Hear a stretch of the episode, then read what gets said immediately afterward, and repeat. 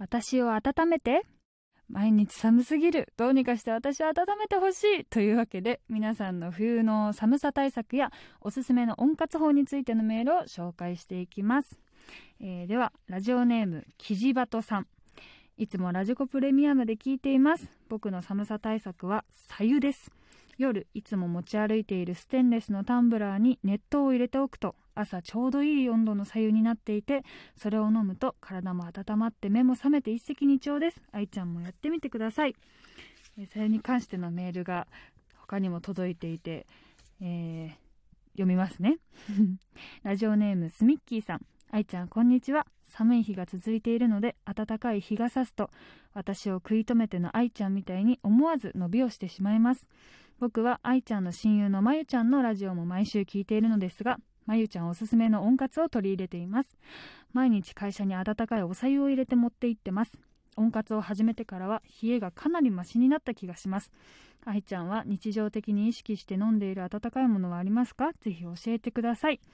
ということでですねまあ湯は外せないですよね。まあ昔からずっと日本人が日本人に限らずなのか分かんないけどお白湯を飲んで飲むっていう、まあ、文化は継承されていてその根源的な良さというものにあの触れられるなっていつも飲んで思うんですけどただあの睡眠を優先しすぎて朝そのお湯を沸かしたりとかあったかいお湯を飲むっていうのをサボっていつもバタバタで現場に行ってしまうのであのそうだ。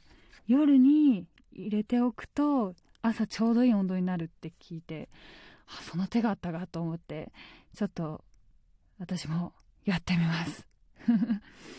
眉がおすすめの温活法っていうのがおさゆってことなんですかね、まあ、眉はね本当に QOL が高い人間なんで 本当にお家に行くとなんか梅とかつけてあるししそとかもなんか つけてあってそれになんか炭酸で割ったりとかしていつもいただくんですけれどもあのその家事力というか生活力にいつもうおーと思うんですけど。ただ私なんでか私もそうそういうことができる人間だっていうイメージがあるらしくていつも現場でその焼肉好きですとかあとなんか炭酸の黄色いドリンクあるじゃないですか。黄色いあエナジードリンクだ。エナジードリンクをあの片手に持って「おはようございます」とか行くと「そんなの飲むんだ」って驚かれて。なんかそのスムージーとか毎日飲んでるタイプかなと思ってたみたいな。いやごめんなさい全く飲まないですし。あの本当に逆にその気を使って生きる人間になりたいというですね。まあそれもじゃあ今年の目標ですかね。ちょっとその質の高い人間質の高い人間っていうか質の高い体にいいものをこう実践して生活できる人間になりたいなと思いながらね野菜も嫌いだしね。本当に。意識低い人間なんですけど。私は温めるのは私は末端冷え性なんですけどもう本当にベタですけどもお風呂に入る。もう毎日入っててあの41度のお湯に15分入ってでお風呂から上がったら15分保温するとなんか傷が早く治るホルモンみたいなのが出るらしくていや知らないんだけど 本当に。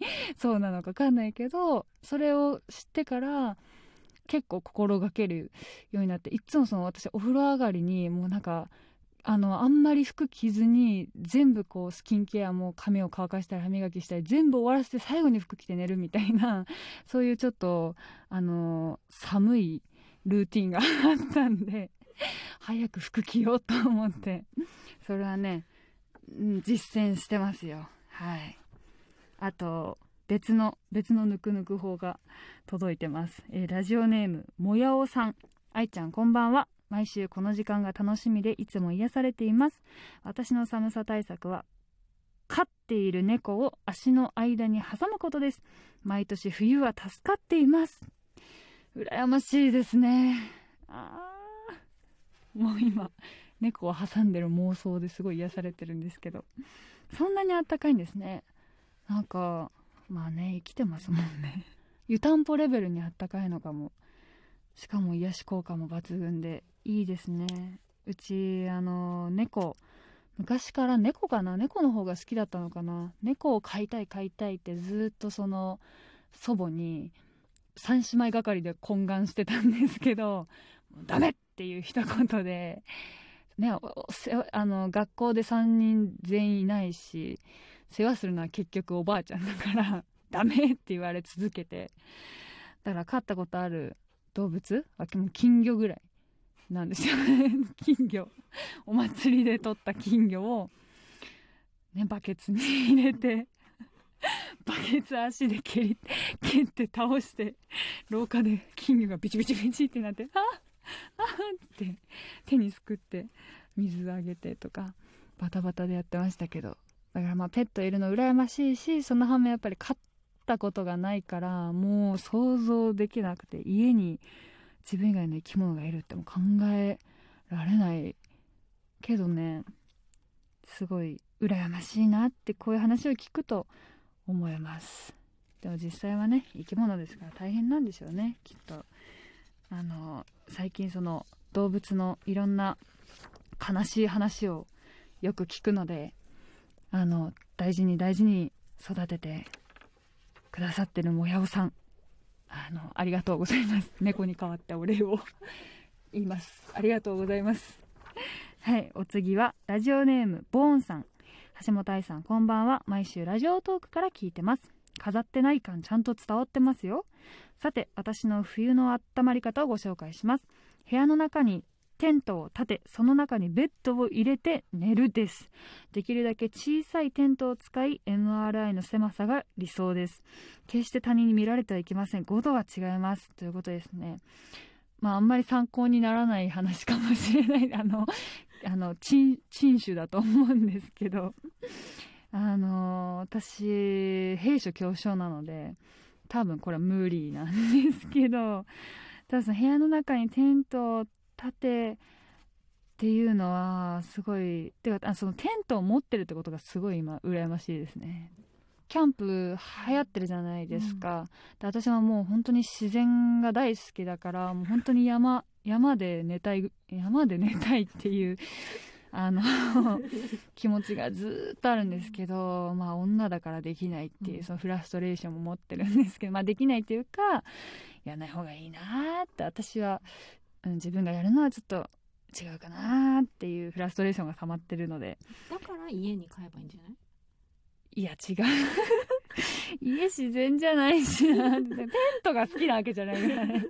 やっぱり。山の中であの千尋さんっていう漫画があってその千尋さんが年越しかな？年越しを山でしたのかな？一人で山奥に行ってその初日の出をね山から見ながらね朝行こうって言ってもうそれが本当に理想すぎて私の。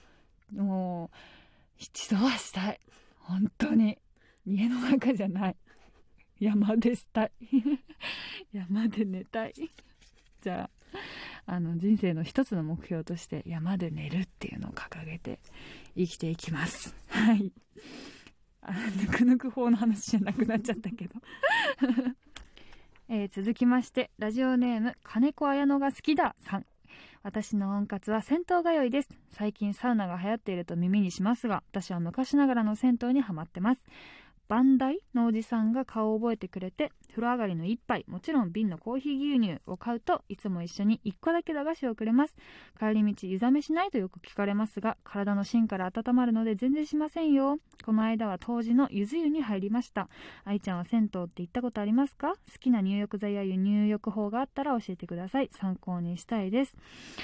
私も銭湯大好きですね。東京でもあのー前まではすごいよく行ってましたしあと最近その地方ロケとかであの温泉地に行ったんですね。もう撮影終わりに毎日温泉に入ってもう最高でしたね。あれなら地方ロケも全然辛くない。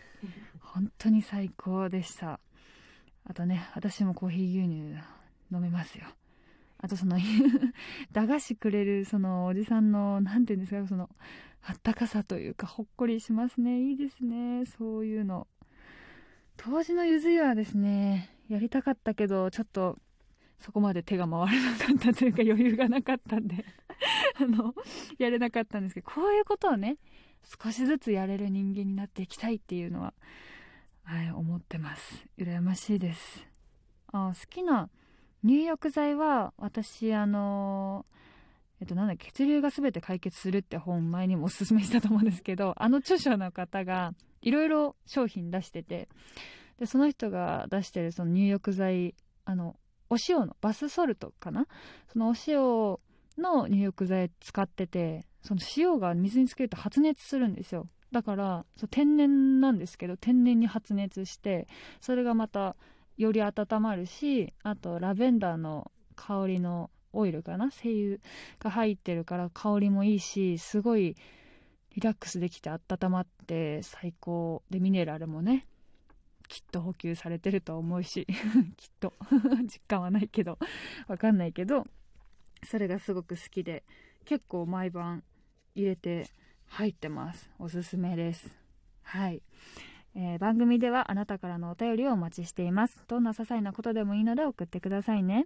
宛先はメールアドレス kd.mbs1179.com kd.mbs1179.com です。番組公式ツイッターの DM でもメッセージを受け付けています。皆さんからの愛のあるお便りお待ちしています。